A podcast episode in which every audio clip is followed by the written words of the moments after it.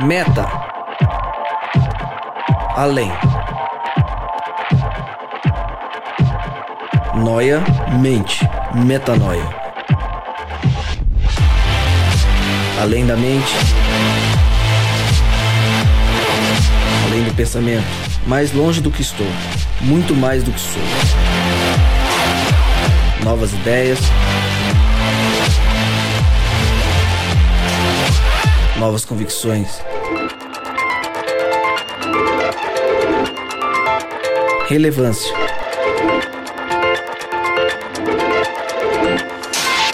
Plenitude. A busca pelo ideal.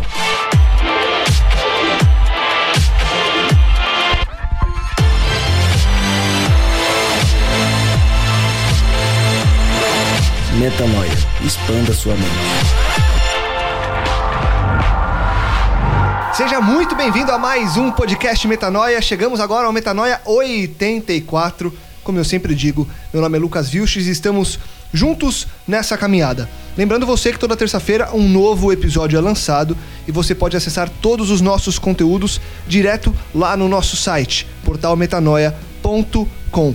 Lembrando você também que você pode nos encontrar também no iTunes, no SoundCloud e no aplicativo da Nova Semente que tem para Android e para iOS. Ah, eu tenho falado todos os episódios aqui sobre o blog e tem texto novo no blog. Rodrigo Maciel, você escreveu, garoto.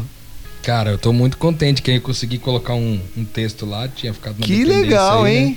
Mas é, eu vou, vou, vou confessar aqui que foi um esquema meio diferente. Por quê? Porque isso aí foi um sermão que eu, pra- que eu preparei pra compartilhar lá na vila, nesse sábado que passou. E aí, já que tava pronto pra compartilhar, Por que não? Lógico. postar no, no Metanoia? O que importa é que as pessoas vão poder ler o seu sermão agora, certo? Meu sermão. Bom, então entre lá no nosso blog, portalmetanoia.com.br blog e leia textos novos. Agora que o Rodrigo escreveu, fica a pressão pro Gabriel Zambianco, que com certeza vai nos ouvir agora, e prometeu que depois dos sete pecados ele ia escrever.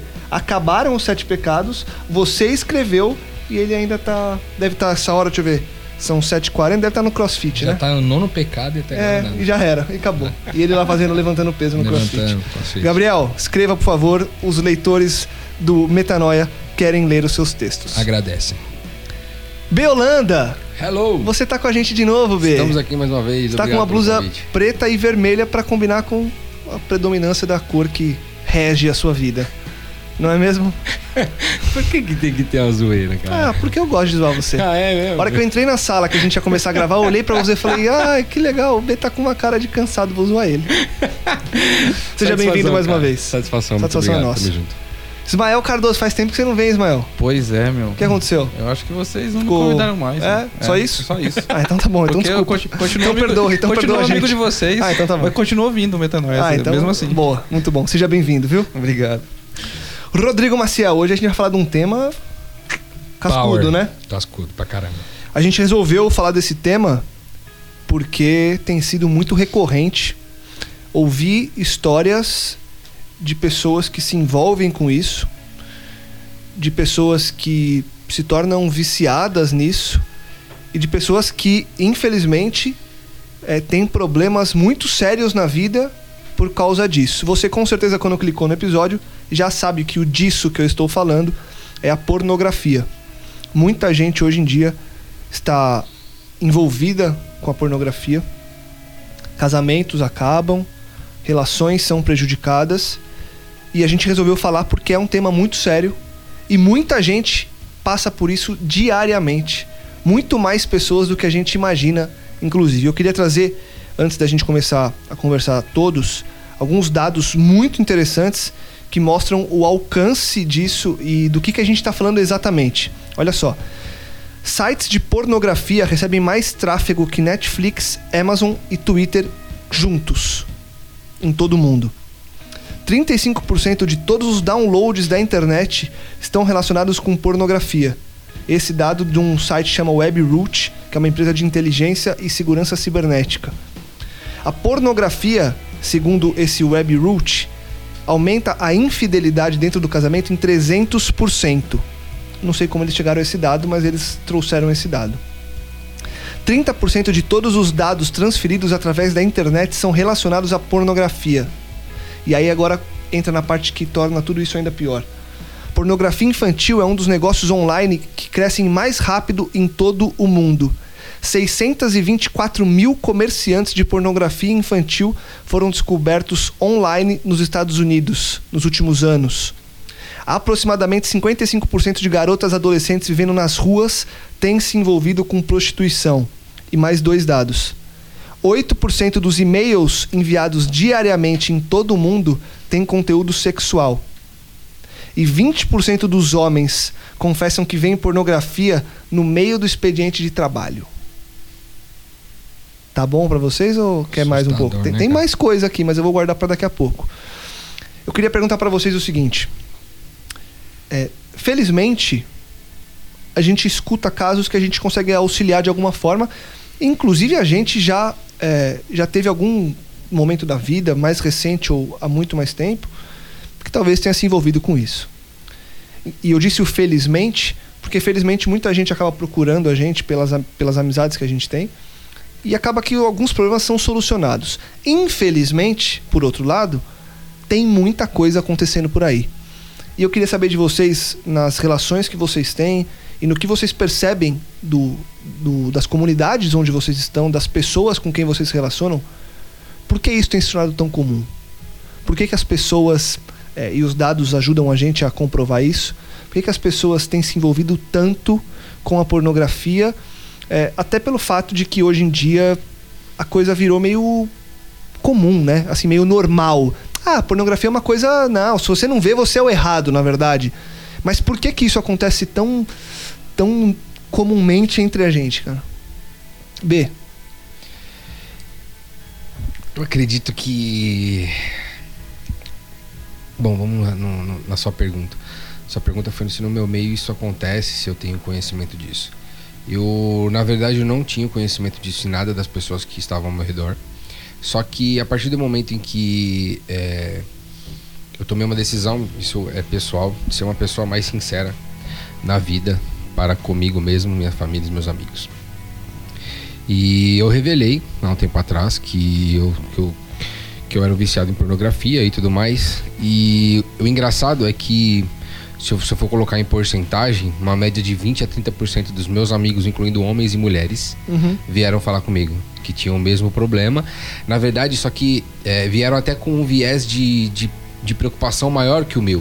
Porque o meu, meu, a minha preocupação em si era o quê? Das pessoas descobrirem aquilo. Assim, ah, cara, é, você tá fazendo isso, quem, por que, que você tá fazendo isso? É errado. E, e, e daí a gente já, já sabe para onde vai a situação.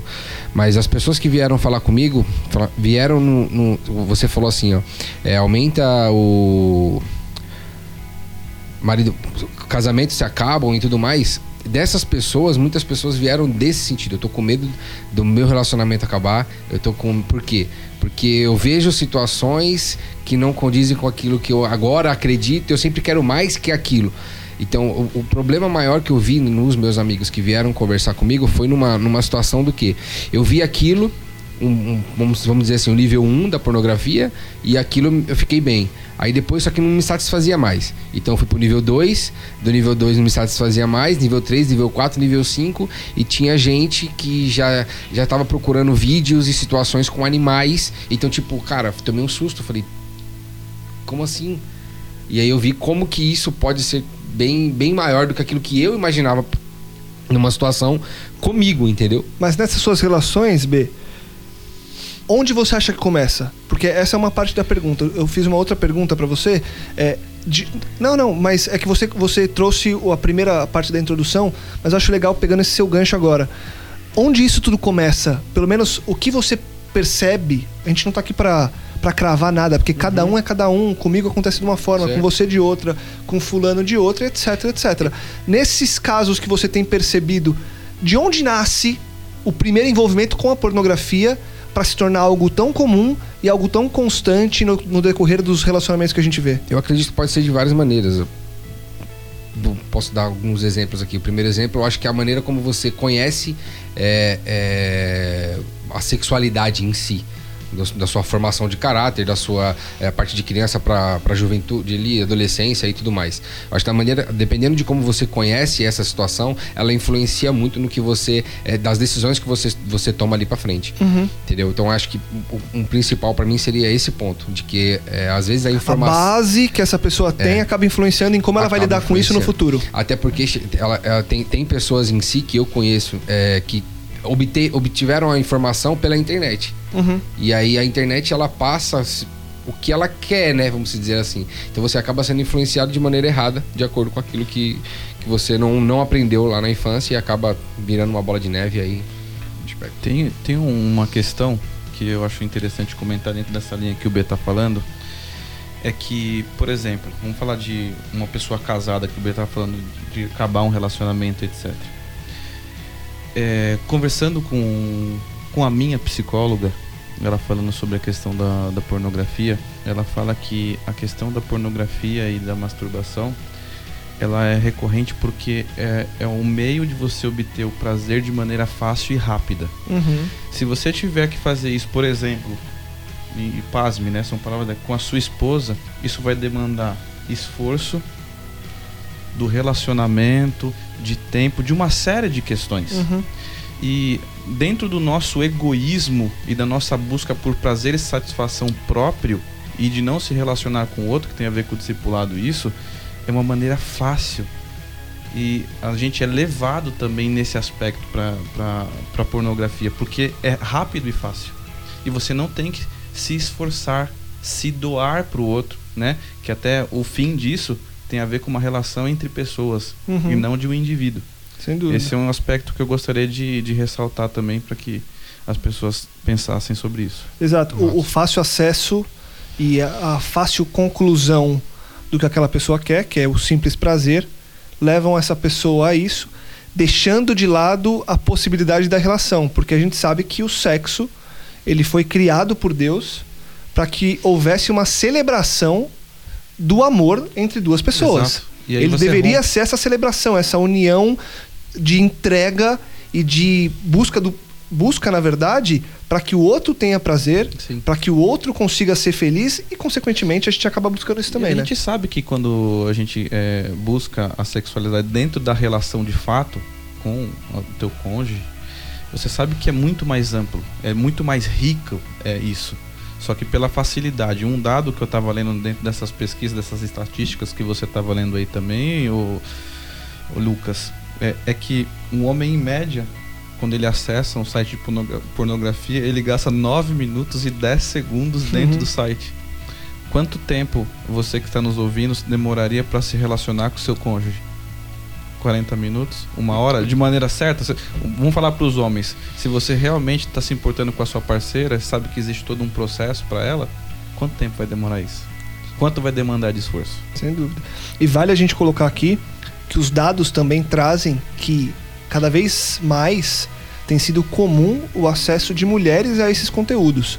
Tem uma pesquisa que foi realizada em 2015 que afirma que de toda a pornografia na internet, dois países se destacam, Brasil e Filipinas. Nos dois países, 35% do consumo de pornografia ele é realizado por mulheres. Os outros 65% ficam a cargo dos homens, que a gente sabe que acaba é, que são maioria, até pelo fato de que nós vivemos num país que é muito machista, é, que o homem tem o controle de certas situações. Então a mulher acaba que nessa no aumento de espaço que a mulher deve ter e sempre deveria ter tido, hoje ela tem mais acesso e hoje ela consegue também entrar nesses sites e também praticar isso e também ficar viciada como os homens que em sua maioria e cada vez agora menos, mas antes mais, faziam isso há muitos anos. O, aqui na, na sequência tem um outro dado que eu queria é, e até jogar para você aqui, Rô. Em 2016, uma pesquisa feita por um grupo que chama Grupo Barna, nos Estados Unidos, eles fizeram um encontro que chama Set Free, na, Carol- na Carolina do Norte. E nesse encontro, numa pesquisa que eles fizeram, não sei quais foram os métodos é, utilizados, eles chegaram à conclusão que 68% dos homens que frequentam igrejas acessam pornografia regularmente. Chocante, né? É chocante. eu diria para você que, em função do trabalho que a gente faz aqui de discipulado, de relacionamento um a um, eu posso te assegurar que, pelo menos na nossa, no nosso contexto cultural, esse número é ainda muito maior. Muito maior do que 68%. 68 foi o que falou, né? 68 foi o que falou. Ah, sem né? dúvida, sem dúvida. Porque tem aqueles que não admitem ainda. Então, é, o número é bem maior, certamente. A segunda coisa é que a semelhança do B, eu acho que eu já, já comentei sobre isso com vocês no podcast que a gente falou aqui sobre é, o jantar com as prostitutas. Eu falei sobre isso, da minha dificuldade também com esse mesmo aspecto. Até pouco tempo atrás, é, a minha dificuldade de oscilar em muitas vezes onde eu, eu me encontrava sozinho, eu também é, acessava esse tipo de conteúdo, né? E o Ismael trouxe uma coisa muito, muito legal é, a respeito do dos porquês, né? Esse lance da facilidade, da velocidade, de estar na mão, de você não ter que satisfazer a parceira, você tá se satisfazendo sozinho. É, inclusive, nesse processo todo, é, a gente percebe que, inclusive, nas estatísticas, nas estatísticas, nas estatísticas falam que, é, inclusive, há uma perda do desejo sexual por quem acessa regularmente a pornografia, porque Uhum. ele, vai se, ele vai se contentando em se satisfazer apenas com conteúdo online, não sendo mais necessário outra pessoa, né? Para poder é, compartilhar, né? E teoricamente nessa relação é, o- a forma como Deus criou era uma relação de, de, de, de oferta, de sacrifício, onde um pudesse dar tudo de si para satisfazer o outro e vice-versa, né? E isso se perdeu no processo, né? É, e por causa justamente desse, desse conteúdo que é disponível para a gente. Então eu talvez adicionaria ao que o Ismael disse, da rapidez, da facilidade, eu colocaria um terceiro item, que é o, o lance do anonimato. né? Uhum. Porque como ninguém tá vendo, né? Também é uma coisa que você tem mais facilidade. Eu não sei vocês, mas quando eu era criança e não tinha internet do jeito que existe hoje, é, pra gente acessar um conteúdo de pornografia, a gente tinha que vencer a vergonha do jornaleiro. Sim. Que a gente tinha que ia ter a banca e aí tinha que pedir pro cara da banca vender e ele não podia vender para menor de idade, na época eu era menor de idade. Então você sempre tinha que lidar com aquele com aquele desafio, né? Hoje não, cara. Hoje você digita uma coisa no Google, de repente o, o conteúdo já tá lá. E aí você vê que nas estatísticas que a gente leu aqui também, a maioria das pessoas tem a- o primeiro acesso à pornografia com, os, com 11 anos de idade. Não, e, e olha só, pegando esse gancho, Rô, eu lembrei aqui, há três semanas, a minha esposa contou que. E, e não tem a ver com a pornografia, mas tem a ver com o acesso fácil a. A gente tem um sobrinho de 8 anos. Ele, ela pegou o celular e viu que nas últimas pesquisas estava no Google sexo. Ele não estava procurando pornografia, óbvio. Mas alguém falou sobre sexo ele ouviu pessoas falando sobre sexo e ele colocou sozinho, abriu o celular, digitou sexo. Oito anos. Oito anos. Numa dessa, se ele consegue ir mais fundo na pesquisa, ele tem o primeiro acesso à pornografia. Sem, às vezes sem, às vezes não. Nesse caso, sem querer. Mas ele ia ver, obviamente, ia despertar alguma coisa no menino. E aos oito anos de idade, ele por muito pouco não teve o primeiro acesso a algo que poderia torná-lo escravo da pornografia. Eu posso te dar um exemplo pior do que esse. Minha filha acabou de fazer seis anos e a gente permite que ela acesse o YouTube para acessar o conteúdo que ela gosta, né? A gente monitora. E ela buscando, por exemplo, ela coloca, sei lá, o nome de um desenho que é o nome de uma menina. Sei lá, qualquer nome. Ou ela colocou o nome dela, por exemplo, que é Nicole, né? E a gente sabe que existem outras Nicoles aí na TV brasileira que, né? e aí, cara, veio todo tipo de coisa. E a gente viu, né? Graças a Deus a gente viu. Mas ela já ia ter acesso aos 5 anos a conteúdos inadequados para ela, que já são um princípio de pornografia, com 5 anos, porque ela tá procurando Nicole, que é o nome dela, no YouTube ou no Google. E, e a gente está lidando com uma faixa etária que é estimulada pelas imagens e pelas mensagens, principalmente visuais, a que ela tem acesso. Então você tá, você corre o risco de iniciar um possível vício muito cedo, muito cedo, porque inclusive pelo fato de ser algo que não era a vontade dela, é uma coisa indireta, é uma coisa indireta. E aí eu queria perguntar para vocês o seguinte, porque independentemente de quando começa e da forma que começa, hoje a gente sabe que é muito mais muito mais simples, muito mais fácil, infelizmente.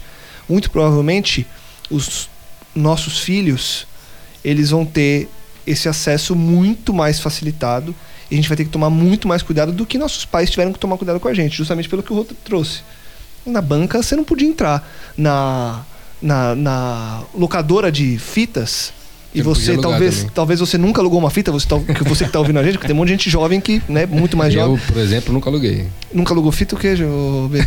Como não? Você alugava fita de videogame. Fita, fita cassete, usava Era, carro, e tinha que rebobinar antes de devolver, você lembra disso? Tinha. tinha, tinha na área, na locadora, a área de vídeos pornô era tinha uma portinha, só 18 anos. Então assim, você não entrava. Hoje em dia é isso, você faz. E aí eu queria, é, completando o que eu vinha dizendo, independentemente de como e quando, hoje a gente tem dados que provam que a coisa está crescendo e cada vez mais, e pessoas mais velhas hoje têm acesso que não tinham antes e se tornam dependentes, pessoas mais novas da mesma maneira.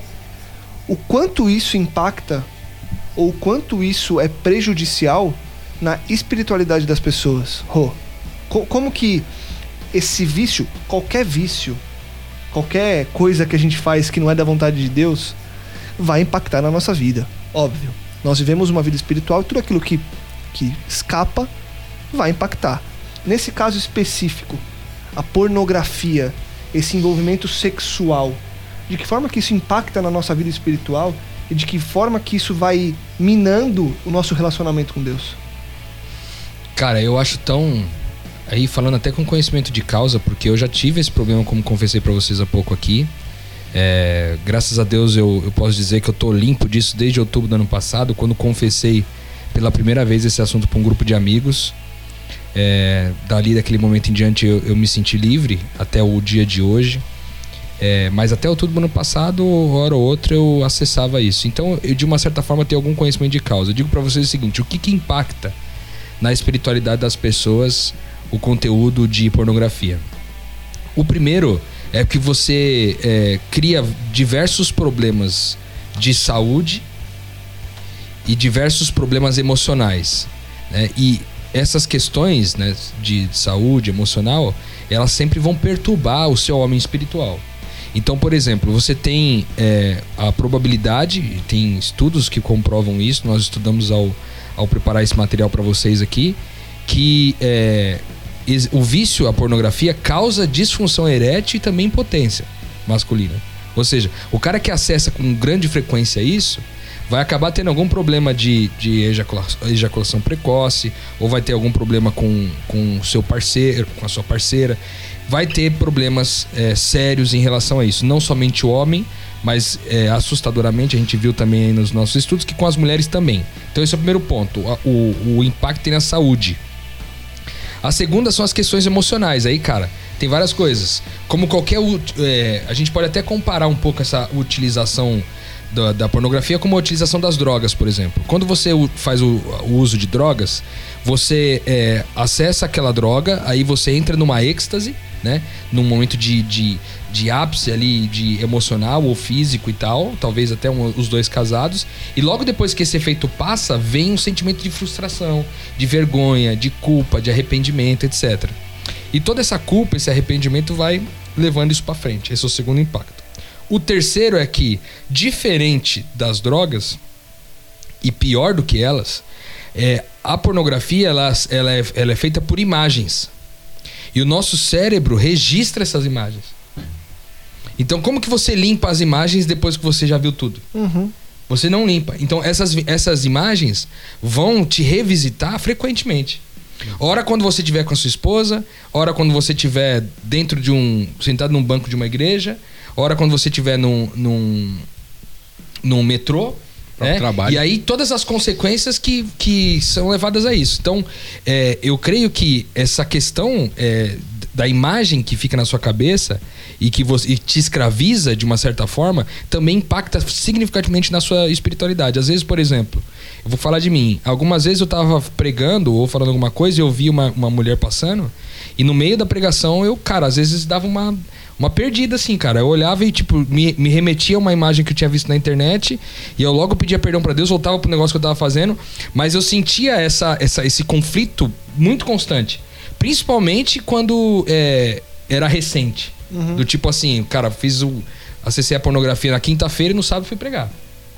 Então, é, era extremamente dolorido para mim encarar isso espiritualmente por causa da culpa que eu tinha é, de olhar para as minhas olhar minhas irmãs e, e ter pensamentos ruins a respeito delas, E, entendeu? e, e pegando isso que você falou que aconteceu com você, Rô, engana-se quem acha que a pornografia começa e acaba virtualmente, né? É, então. Porque muita gente acessa a pornografia achando que é um desejo virtual, que ela tem aquele prazer e que acaba a hora que ela desliga o computador. Mas não. Porque como é algo que se torna simplesmente promíscuo, é o sexo pelo sexo, é o prazer pelo prazer, você passa pela por, por você ter gravado essas imagens e as sensações, você leva isso para sua rotina. Então você replica isso na igreja, replica isso no seu trabalho, replica isso em qualquer momento em que você se, se vê de frente para uma mulher que, enfim, por qualquer motivo te gera um desejo, né? Tem um- uma questão que o Rodrigo não abordou que eu gostaria de acrescentar. É que, voltando para as consequências e falando do relacionamento, é que aí a sua. Sei lá que nome a gente pode dar para isso, suas fantasias, os seus fetiches e a sua expectativa, ela caminha para um lado que não é um lado real. Porque o que a gente vê na pornografia não é, não é uma coisa que é normal. Né? Ali são criadas situações. E muitas vezes a pessoa vai levar isso pro relacionamento e ela vai se frustrar. Ela vai criar uma expectativa que logo depois Sim, vem com sim. frustração, né? O que, que vai acarretar no relacionamento? Problemas, né? Ou, e problemas para ambas as partes, né? Porque eh, vai, vai caminhar para um lado que talvez, né? Num, num- o parceiro não, não se agrade, etc. Uhum. Se sinta constrangido. E isso vai começar a deteriorar o relacionamento, um relacionamento bom que existia dentro disso. É, por enquanto é isso. Eu tinha mais uma coisa para falar, mas Não. me fugiu. Eu, só acrescentando mais uma, que é em cima disso que o, que o Ismael falou, é que quando a gente está no acesso à pornografia, a gente fica meio cego com relação às consequências. Por quê? Porque na hora que você está fazendo ali, você não, você não tá pensando no que vai acontecer amanhã. Entendeu? Você tá Você tá pensando no que tá, vai acontecer na hora É ali agora. e aquilo vai resolver o meu problema naquele momento. Fora que você acha que é normal, né? Tanta, tanta gente, entre aspas, faz, né? Que, que, Ah, que eu não beleza. faço também. Então, pegando esse ponto, do- dois exemplos básicos, assim. Por exemplo, eu tenho uma amiga que ela, ela falou assim: eu tenho conteúdo é, pornográfico no meu celular de boa. Se você entrar, você, você vê. Porque ela faz download e tudo mais. E ela, e ela tem um namorado e tudo mais. Falou assim: ó, pra gente é normal. Nós dois assistimos e gostamos de. De- de- e por aí vai. Levou isso, isso daí a fundo. E aí ela contou pra mim, pra minha esposa e tal. E minha esposa conversando, pá. E minha esposa falou, a gente estava até comentando sobre graça, e dentro do conteúdo de graça a gente chegou num, num sentimento de, de que graça gera consciência. Porque a gente estava falando sobre a nossa filha e tudo mais. Dentro do, do assunto também, do, do medo e do receio de como que ela vai receber isso, de como que a gente tra- vai tratar isso com ela e tudo mais. E aí ela falou assim que graça, e minha esposa falou, graça gera consciência. E, e ela, no sentimento dela, ela falou assim, algumas pessoas perdem a consciência devido ao vício em si. E aí não só de pornografia, mas dos outros em si. Só que a pornografia em si, ela toma um tempo é, é, considerável do relacionamento, entendeu? Porque às vezes, por exemplo, a, a maior parte em si é, é, é sozinho pra praticar ou não, pra sa- sa- sa- satisfazer uma, uma situação pessoal. E aí minha esposa falou uma, uma, uma situação que, que talvez venha a calhar. No relacionamento sexual em si, que eu tenho, como o Ismael falou no início, é pra satisfazer as- os meus desejos, as minhas vontades ou do meu cônjuge? Ou do meu parceiro em si? Então você vê que é, todo, to- todo esse processo também gera um- uma situação egoísta em si, que acaba levando essa bola de neve aí, acaba destruindo muito mais coisa do que, do que a gente sabe. P- Piscou a luzinha na cabeça É, do eu Ismael. lembrei do que ia completar naquela hora. Tem uma outra questão ainda dentro do relacionamento que eu acho importante ser mencionada, é que quando você está nessa, nesse ambiente, vivendo essa questão da pornografia, você está pensando no teu prazer. E quando você vai se relacionar com o seu, seu cônjuge, você está pensando no teu prazer. E você se torna egoísta. Que é mais um agravante que, que acontece além da- das questões que é, quer viver uma- coisa que não existe, você vai, vai para uma relação pensando só em você. E aí, acho que estraga tudo, né? Principalmente se, se é por parte do homem e é é que a mulher precisa de mais cuidado, etc. Não, o Ismael falou uma coisa da questão do fetiche. Eu gosto, de, eu gosto de pensar também nisso aí, porque com relação à pornografia, o que acontece? O B citou que é, ele percebeu que no- nos conhecidos deles, dele tinha uma evolução, né, do, do grau de, vamos supor, de o, o- é, o grau de sujeira, vamos dizer assim, da pornografia. Uma hora você acessa só uma foto, aí depois você vai para um vídeo, aí você é, não se contenta com um vídeo é, com seres humanos, você vai para é, um, um- com animal, com gente morta e assim vai embora, né? Ou seja, vai aumentando cada vez mais, né? O, o desejo por uma coisa nova, porque daí cada vez quanto mais novo, melhor. E é igual Né? a droga, né? Igual droga. Você vai- experimenta lá um negocinho, Aí já não é dá mais efeito, você você já quer- pega outro, vai embora. E aí tem um outro problema que é atrelado a isso, que é o seguinte, aqueles aquelas fantasias que você tinha, os, feti os fetiches que não são de todo ruim, eles é, é, são naturais da nossa mente e tal, mas sendo realizados dentro de um casal, dentro de um, de um ambiente saudável, são muitas vezes positivos. Esses, é, é, essas fantasias e esses fetiches, eles começam a tomar um teor violento Exato, é isso que eu queria, eu queria expressar aquela ele se- toma, toma um teor violento. Você começa a ver que é, aquilo que você tinha de fetiche positivo, agora você quer executar com a sua parceira, mas você quer executar na maldade que você vê nos vídeos. Onde o cara trata mal a mulher, onde a mulher se sujeita ao homem como sendo sua escrava e assim por diante. E aí vai várias outras coisas, como por exemplo o, o, o aquele de. Eu- Me fugiu o nome agora, aquele que, é- que as pessoas gostam de sofrer dor, né? Sadomasoquismo. sadomasoquismo, esse tipo de coisa. E aí é, você percebe que tudo aquilo que era saudável, né, para ser utilizado dentro da relação sexual do casal, começa a ser cada vez mais com, com, com índices de, de É doentio, violência, doentice, etc, né? Ao ponto do cara procurar por criança depois. Entende? Sim. Que o cara vai, ele vai avançando, avançando, falando, não, agora eu vou ver por com criança, que é crime. Não, né? e vira, não, e vira uma doença, né? Uma doença ao ponto de o É cara desejar o, a, a, o- a própria filha, como viu. A gente viu, teve um caso aí, a gente até tá pensando em fazer a gravação de um, de um podcast a respeito do assunto, de uma moça que recentemente se suicidou e ela disse que uma das, das razões que, ela, que levou ela ao suicídio foi o abuso do próprio pai. O que levou o próprio pai a abusar a própria filha, entende?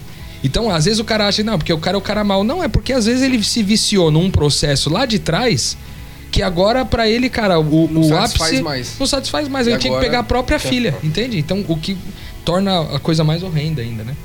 E, e quando a gente fala do que a gente busca viver aqui, e a gente sempre bate muito nessa tecla, a gente volta a dizer o tempo todo que a nossa vida ela é uma vida espiritual. É, a gente vive aqui por um único objetivo.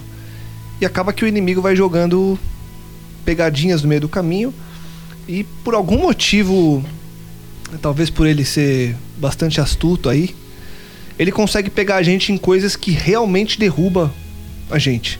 E a pornografia, a sexualidade é uma delas. A gente olha para Coisas importantes, né? Sim, não, que são importantes para sua relação com o Espiritual. outro, porque é espiritual.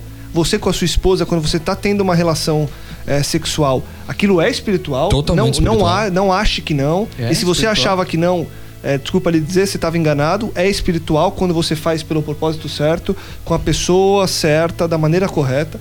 Então vem o inimigo e consegue colocar pegadinhas e armadilhas que vão derrubando a gente nesses processos que são espirituais e que deveriam existir para edificar a gente.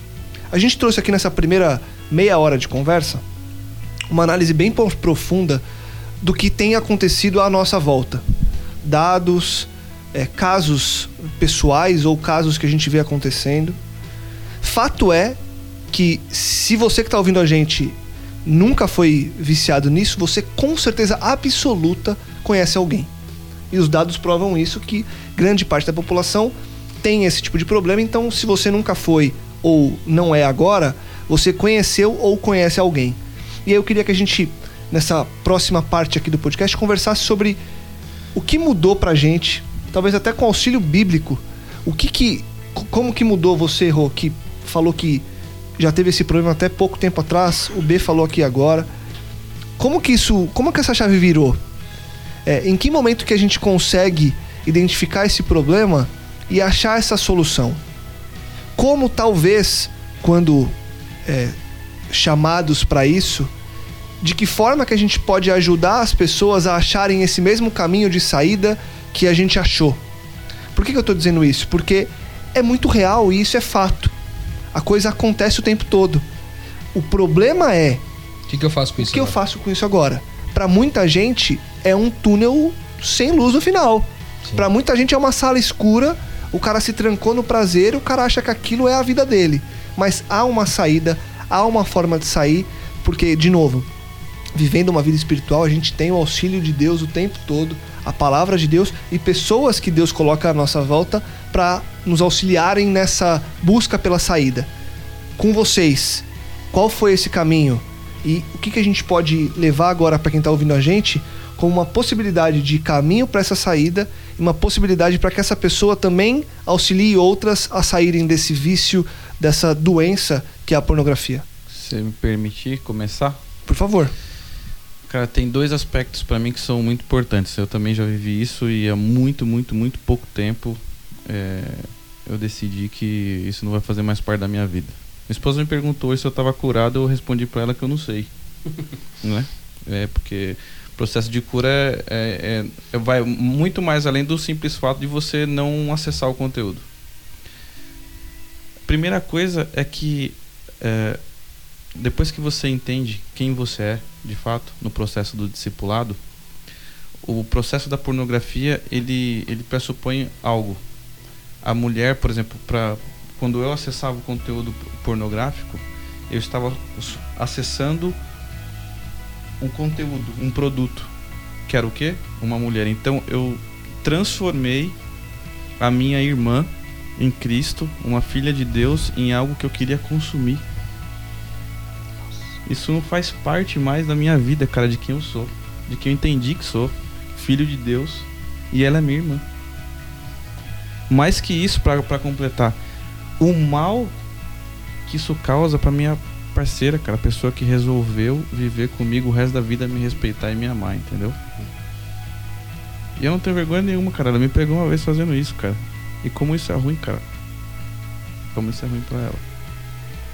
Ela vai ouvir isso aqui, eu quero que você ouça mesmo. né? É, como isso dói. Por isso que eu, quando eu falo sobre isso, eu menciono Paulo, porque ele fala da tristeza que gera, né? Que gera. Isso, é, Deus coloca claro na nossa mente quando a gente fala da nossa identidade, quem nós somos e como nós nos relacionamos e o que nós estamos aqui para fazer. Eu acho que não existe mais nada maior para tirar disso. Você entender quem você é e quem você deve ser para os seus irmãos, os filhos de Deus, os irmãos em Cristo. Não tem, para mim não tem motivação maior e motivo maior e algo que me leve para essa cura completa e total e entender que isso é uma coisa realmente do mal, como você disse, uma armadilha, Lucas. Porque isso destrói a imagem do Cristo nas pessoas, em mim e nas outras pessoas. A, a gente sempre volta aqui, antes do, do B e do, do Rô trazerem aqui, a gente sempre volta constantemente, né, Rô? É, no ponto que a gente fala sobre identidade. Inevitavelmente, é, acho que 80% dos podcasts que a gente tem, a gente fala sobre identidade. E o que você trouxe é isso, né, É é, isso. Ismael? Você, é, trazendo a conclusão do que você trouxe, e me, é, me corrija se eu estiver errado, é, você percebeu e achou a luz no fim do túnel quando você entendeu a sua identidade e a identidade de quem estava à sua volta. Foi isso? Isso, quem eu sou e quem as pessoas são. E qual é o meu objetivo agora? Qual é o meu propósito de vida? Entendeu? Depois que eu entendi quem eu sou. É exatamente isso. E, e a psicologia vai falar que todo vício, todo vício, ele nasce para preencher um vazio. Todo vício. Não sou psicólogo, mas isso é o, é o básico do. Todo vício ele nasce para preencher um espaço vazio, a falta de alguma coisa. No caso, e a gente para preencher essas lacunas que a gente vai criando aqui de questões, nesse caso, ah, o seu vazio era o vazio de não saber quem você era, né? Exato. Massa. E muita gente vive isso. Então, mais do que. E aí fica uma dica também pra você, antes do Rui e do B falarem. Mais do que você achar. é, Nossa, será que eu sou. O, o problema não é a pornografia em si. Sim. O problema é o que tá causando, o que tá te levando a se viciar em O algo. que, é te o que ela te leva, né? A pornografia é um Exatamente. efeito, não é a causa. Exatamente. Você tem que achar essa E causa. mais que isso, isso é um processo de idolatria do, do eu mesmo. Porque é tudo pro meu prazer. É Sim. tudo pra mim. É um processo idólatra. Fora que você financia um dos mercados mais Exploradores, exploradores do maldosos mundo. né? Olha só, aqui ó, em 2014, isso deve ter aumentado absurdamente. A revista The Week dos Estados Unidos mostrou que a indústria pornográfica movimenta no mundo 97 bilhões de dólares por ano. Ô, louco. Isso em 2014. Imagina Isso em hoje. 2014. O acesso está aumentando, o mobile, todo mundo aqui tem acesso. Então pode chutar aí mais de 100 bilhões, eu acho que com certeza, por ano. Mais, Então né? cada clique que você dá, você financia esse mercado fomenta, né? e faz com que novas pessoas percam a noção de identidade que elas têm. Porque cada clique que você dá e cada pessoa que é explorada novamente é uma chance a menos que elas têm de entender quem elas são e de entender que não tem que ter essa exploração. A exploração não é normal, a exploração não é comum, né? B. Pra- só pra pegar o gancho do que você acabou de falar, assim, eu tenho mais ou menos o processo de como aconteceu comigo. E eu lembro algumas coisas que, que meio que foram destravando da minha mente. E eu fui entendendo a causa de tudo aquilo que acontecia comigo. E eu lembro que o início de tudo foi isso que você falou do clique. Quando você falou do clique, eu lembrei. É a primeira conversa que eu tive com alguém referente a este assunto. É, se você não conhece ele ainda, cara, e se tiver a oportunidade de conhecer, converse com o Rodrigo Maciel. é um cara que, a primeira vez que eu falei, ele falou com. ele- a gente conversando e tal, e a gente foi entrando nesse assunto. E ele falou, cara, é, o, o primeiro que me fez pensar assim, o porquê de tudo aquilo. Ele falou, cara, quando você clica, você não faz o mal só a você, só a sua família, só aqueles que estão próximos a você. Você faz o mal à exploração do que fazem com aquelas mulheres. E aquilo, pá, me deu um baque assim, eu falei, cara, dificuldade e tal. E aí eu, eu parei um pouco, assim, né? Eu dei um passo pra trás, falei, pô, tô fazendo mal pra alguém que. Puxa, o que tá acontecendo e tal. Gerou esse sentimento que o Isma falou da, da identidade em si e tal. Eu falei, meu, não, não, não é assim que funciona. E sim, aí um, entre um problema e outro, a gente volta pra aquela situação. Ou a nossa mente ela acaba buscando é, um meio diferente de acessar a pornografia. Porque o que o Lucas falou aqui não, é- não é só o acesso em si que você é, é, gera o vício em si, ou, capta o conteúdo, né? Às vezes na rua, às vezes no trabalho, independente da situação, a sua mente ela vai buscando preencher esse espaço que a sua mente acha que tá vazio e tal. E aí o segundo ponto em si é, foi conversando com a Paula, minha esposa, e, e rolou a confissão pra minha esposa, porque isso já tava me fazendo mal. E aí rolou a confissão pra ela. Quando rolou a confissão pra ela, assim, creio eu que ela já sabia, porque às vezes a gente subestima muito, né? As nossas esposas, gente tá falando de homem aqui. É, creio que as nossas esposas também subestimam a gente algumas coisas, mas a gente subestima, pelo menos eu subestimei ela e eu tenho certeza que ela tomou conhecimento disso. E a gente conversando depois des- dessa parada, ela falou assim: não, conversou comigo algumas coisas e deu, deu um outro destrave. Eu tenho essas duas coisas na minha mente. E aí a terceira coisa, que baseado nisso, nesses dois, nessas duas situações, me veio a terceira situação, que é ali que eu me senti é, o, o primeiro passo para ser liberto. Que foram, na verdade, foram mais duas. A terceira situação foi na imersão. Na imersão, é, é, existe um processo de imersão. Para quem não sabe o que é imersão, é um, é um, é um final de semana que a gente faz para um fechamento de um ciclo de pequenos grupos, vamos dizer assim. E nisso é 100% espiritual, os dois dias.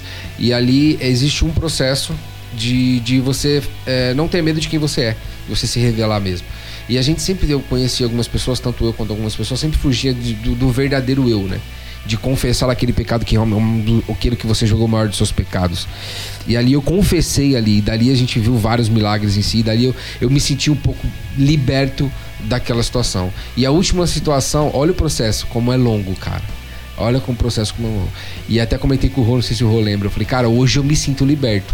Que foi com o evento que você, creio eu, que você já ouviu o podcast. Se você não ouviu o podcast, volta lá e escuta, que é o Jantar com as Prostitutas. Fazer parte daquele momento ali, é, literalmente me ajudou no ápice de foi é, de, de compreender tudo aquilo que o Rô falou lá no início para mim, de todo o processo que eu passei de confissão até aquele momento ali de conversar com aquela menina, entendeu? Olha, olha que coisa louca em si que o Lucas me fez só desculpa falar muito, mas me fez pensar no, na parte do clique em si. Então, cara, isso é, isso é muito louco. Isso é muito louco. E, e só para fechar, então, é, B, que eu acho que é legal a gente. O, o Ismael ele trouxe a percepção da identidade. E você trouxe algo que eu acho que é importante a gente lembrar, que é tudo que a gente faz, tudo que a gente faz, seja bom, seja ruim, gera consequências. Gera, cara. Então, tudo que você for fazer na sua vida, você que está ouvindo a gente, lembre-se que gera uma consequência. E nesse caso específico, a consequência ela é totalmente negativa para todo mundo. E aí a pergunta que você talvez deva se fazer é: se você tiver consciente, porque chega um, um momento da vida que você passa a ficar inconsciente com relação a isso. Mas na consciência é o que eu vou fazer agora vale a pena mesmo? Apesar da, da quantidade de pessoas que vão ser feridas nesse processo, né? Cara, eu tava assistindo um desenho com a minha filha, e aí lembrei agora. Ele, o desenho fala assim: é, Ah, mas eu tô no fundo do poço. Aí o outro, o rapazinho chega pra, pra menina que falou isso e falou assim: ó, quando você tá no fundo do poço, do poço, o único lugar que você tem pra ir é pra cima. Aí, só que ele não sobe sozinho. Ele sobe com ajuda. E eu acho que o ponto crucial de que de hoje eu me sentir é, liberto disso, assim, eu gosto dessa palavra, porque ela é forte.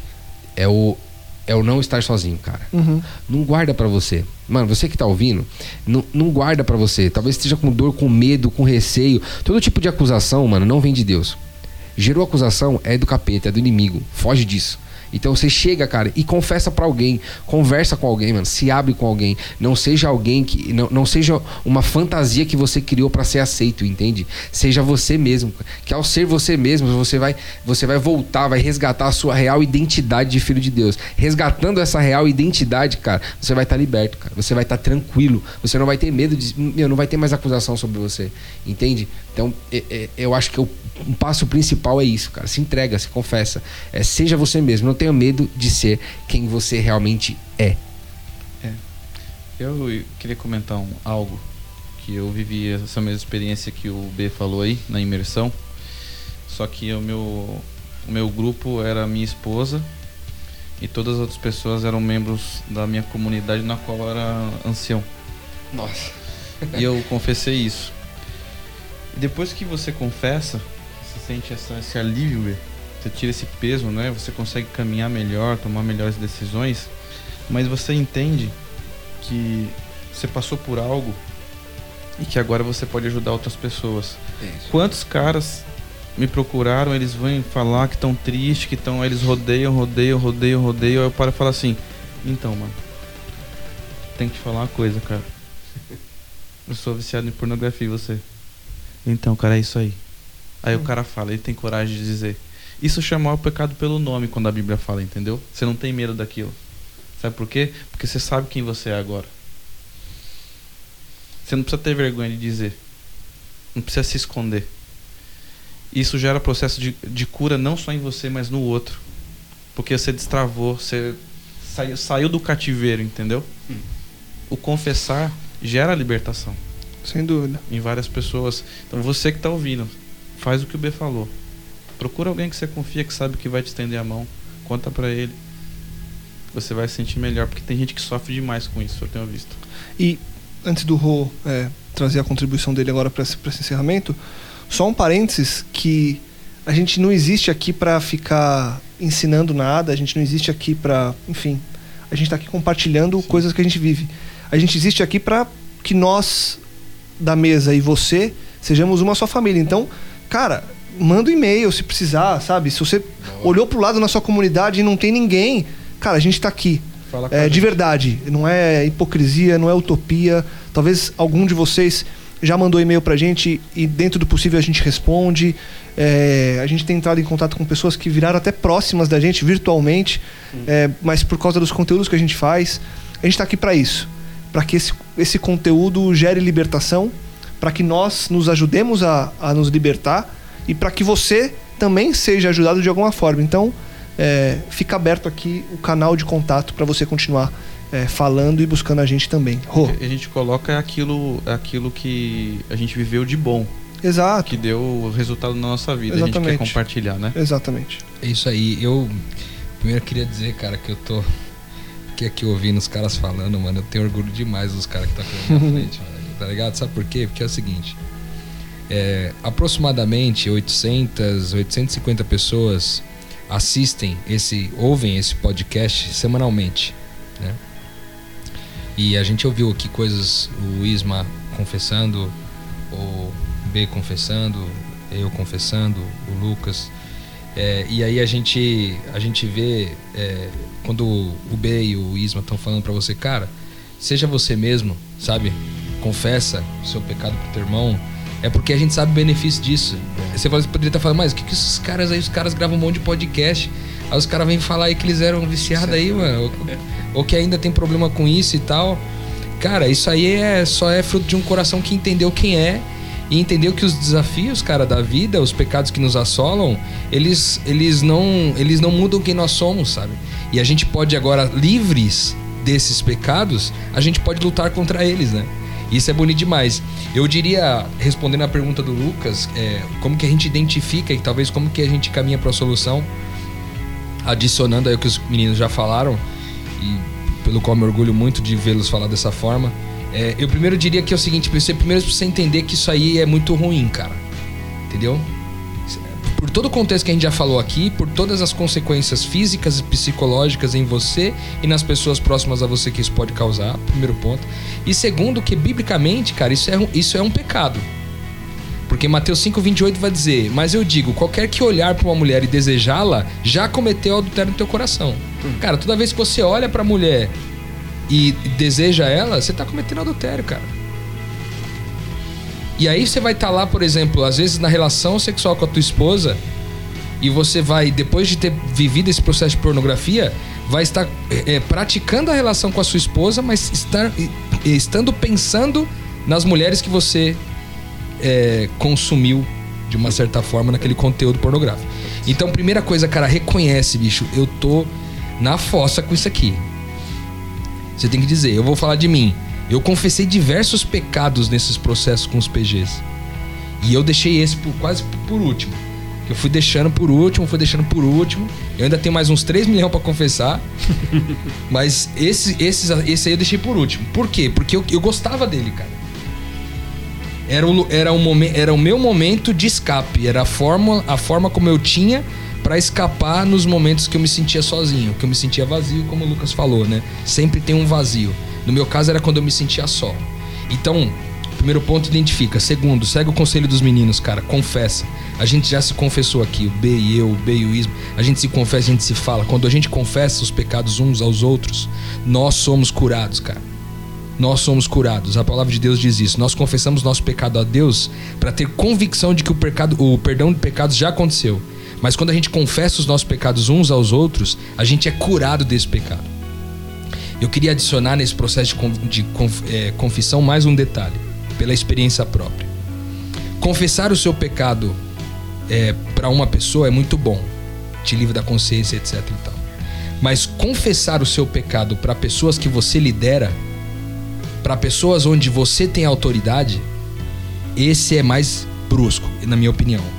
Porque quando você confessa para as pessoas que, que teoricamente você tinha estabelecido um direito com, com relação a elas, dizendo eu sou o líder e vocês são os liderados, quando você confessa o pecado, você se colocou no mesmo patamar.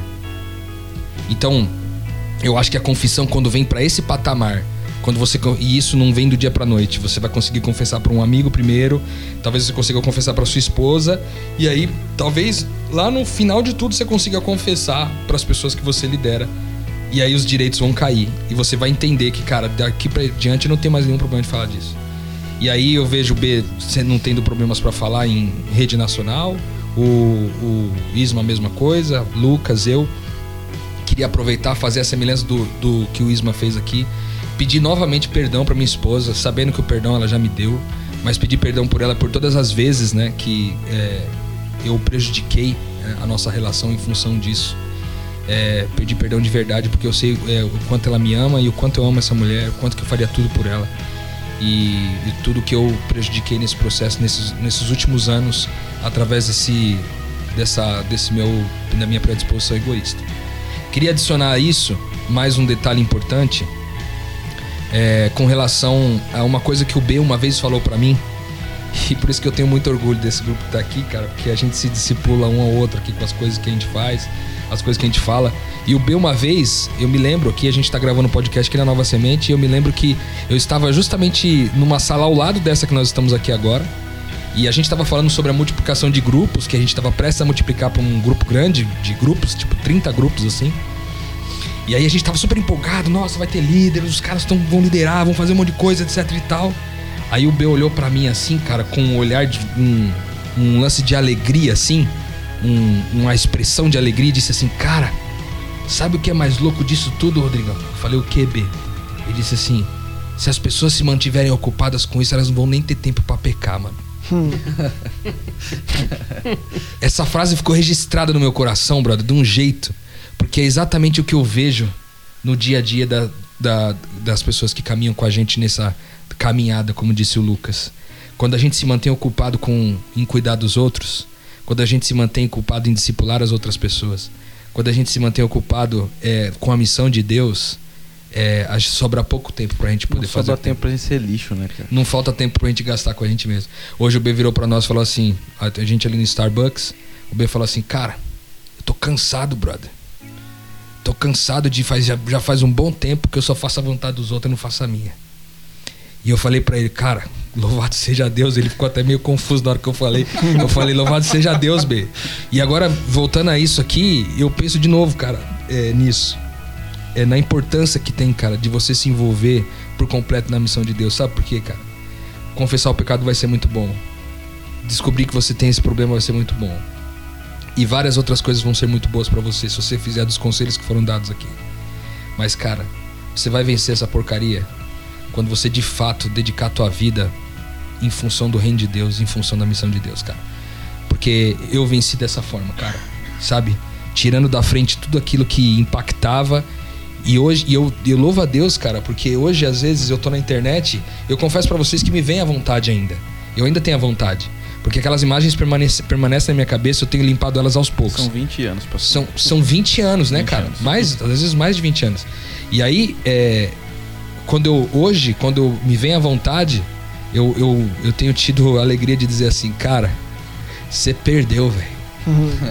Eu digo pro capeta assim, fala assim, cara, você perdeu, porque agora eu tô, eu tô, eu tô completamente curado desse negócio. Deus, mano. Eu louvo a Deus por isso. E eu digo pra você, cara, se envolva, se envolva. Tem amigos espirituais, cara. A gente tá nessa caminhada de ser o reino de levar o reino de Deus onde a gente pisa, a gente tem que se relacionar mesmo com pessoas difíceis. Só que a gente deve se encontrar pelo menos uma vez por semana. Se encontrar com os nossos amigos espirituais, cara. Porque é ali onde a gente reencontra nossa identidade, é ali a gente, onde a gente encontra nossa vocação, é ali que a gente eh, vê os desafios uns dos outros, é ali onde a gente confessa os nossos pecados uns aos outros. E aí aquilo dá um gás para uma nova semana. E aí você tá pronto para enfrentar de novo o desafio. E aí Filipenses 4:8 vai dizer: "Finalmente, irmãos, então, tudo que for verdadeiro, tudo que for nobre, tudo que for correto, tudo que for puro, tudo que for amável, tudo que for de boa fama, se houver algo de excelente ou digno de louvor, pensem nessas coisas." Cara, põe na tua cabeça aquilo que é bom, brother. Põe na tua cabeça aquilo que é bom. Não, não vai dando trela pra isso daí. Vai te criar muitos problemas, cara, na tua família, no- na tua vida. Então, é, eu acho que eu falei bastante aqui, mas trazendo pro, pro final aqui, eu diria pra você que tá vivendo essa dificuldade, cara, e, e- e olha só, é, você mulher e você homem, tá? Hoje nós estamos na mesa aqui só com homens. Nós não encontramos é, na, na- na nossa lista de amigas aqui alguém que tivesse disposição ou, ou disponibilidade para estar aqui com a gente falando sobre esse assunto. Mas isso vale para mulheres e vale para homens. Vocês que passam por isso, que vivem essa dificuldade, eu quero assegurar em nome de Jesus que há cura para isso aí. Amém. Há poder em você conferido pelo Espírito Santo de Deus para vencer essa dificuldade aí, cara. Então segue os conselhos da rapaziada aqui. gente que tem passado por isso ou que já passou por isso de alguma, de alguma forma, que venceu ou que tem vencido esses desafios todos. E depois compartilha aí com seus amigos, cara, esse tipo de conteúdo aqui, de todos os podcasts que a gente já gravou, cara. Na real, eu- em nome de Jesus, o que eu tô falando pra vocês aqui hoje, de todos os podcasts que a gente já gravou, pega esse podcast, cara, e compartilha em todo tipo de lugar que você tiver. WhatsApp, Facebook, na- no trabalho, na escola, na faculdade, onde for, cara. Compartilhe esse conteúdo com seus amigos, porque isso tem tirado as, a paz das pessoas, tornado a vida das pessoas infelizes. E assim como a gente encontrou cura no processo, você e seus amigos também podem encontrar. Então, eh, seguindo o conselho do meu amigo Lucas, compartilhe, divulgue e ajude para que muitas outras pessoas possam expandir a mente também com relação É, pronto. à pornografia, É certo? Acabou. E aí, que Deus seja louvado, mano. E, eu tô... e- que, só- não, B. Não, O que, que é? Fala. Eu só queria ler o texto de Tiago que fala referente a essa parte do confessar, porque a última parte ela, ela é bem legal. Tiago 5,16 fala assim, ó, pegando o gancho do que o Rô falou, é, portanto, confessai vossos pecados uns aos outros e orai uns pelos outros, para serdes curados.